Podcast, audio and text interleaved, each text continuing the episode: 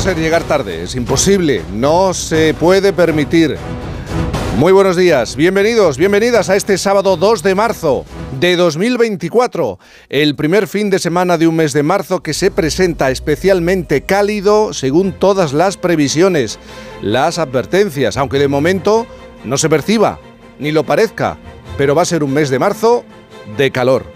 El paso de un frente atlántico de norte a sur va a dejar cielos nubosos y cubiertos y lluvias en gran parte de la península. Serán más abundantes en el extremo norte peninsular donde podrían ir acompañadas de alguna tormenta ocasional con granizo, como nos gusta siendo niños ver caer granizo, ¿verdad? Estamos hablando especialmente de Galicia, Asturias y Pirineos. Predominio de cielos poco nubosos en Canarias, además de viento fuerte con rachas muy fuertes. A esta hora de la mañana, en Valdemadera, La Rioja, un pueblo con 12 habitantes, 5 grados de temperatura.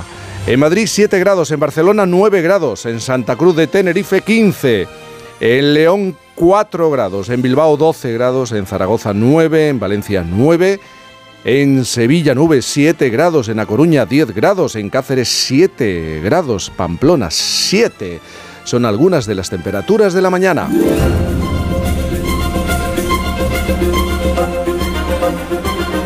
Y como siempre hay mucho que celebrar, aunque no lo parezca y a veces nos lo pongan muy difícil.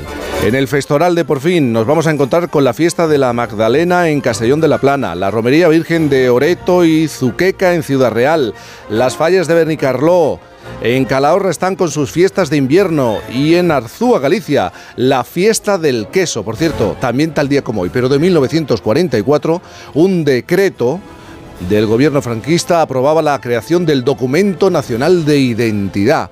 Y no se lo va a creer, pero por favor, no mire su teléfono inteligente, porque hoy es el Día Internacional, y ahora es cuando suena una carcajada, sin móvil.